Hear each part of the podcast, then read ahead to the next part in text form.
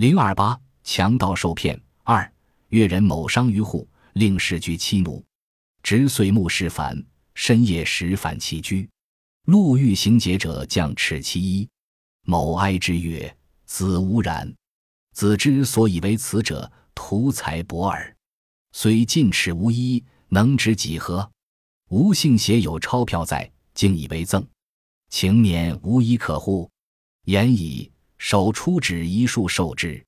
到大喜，觉之而已。某即奔归家，对妻奴痴痴笑不休。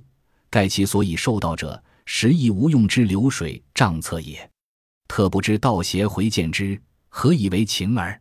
有个广东的商人在上海做生意，他的妻儿没跟他住在一起。有一年年底，事情繁多，他到深夜才回家。路上有人要打劫他的衣服，商人哀求说：“您别要我的衣服了，您不就是想要钱吗？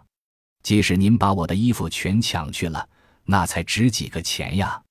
我身上还有些钞票在，全都给了您，请您留下我的衣服行吗？”说完。从衣服里掏出一束纸给了强盗，强盗特别高兴，抢了就跑。商人急忙跑回家，痴痴的笑个不停。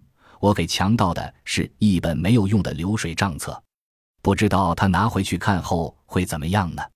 揭秘：某人深夜被劫，以流水账册为钞票，保住衣服没有被强盗劫获。此骗术巧妙利用天时和就地取材的灵活办法，快速骗走打劫强盗。保全自己。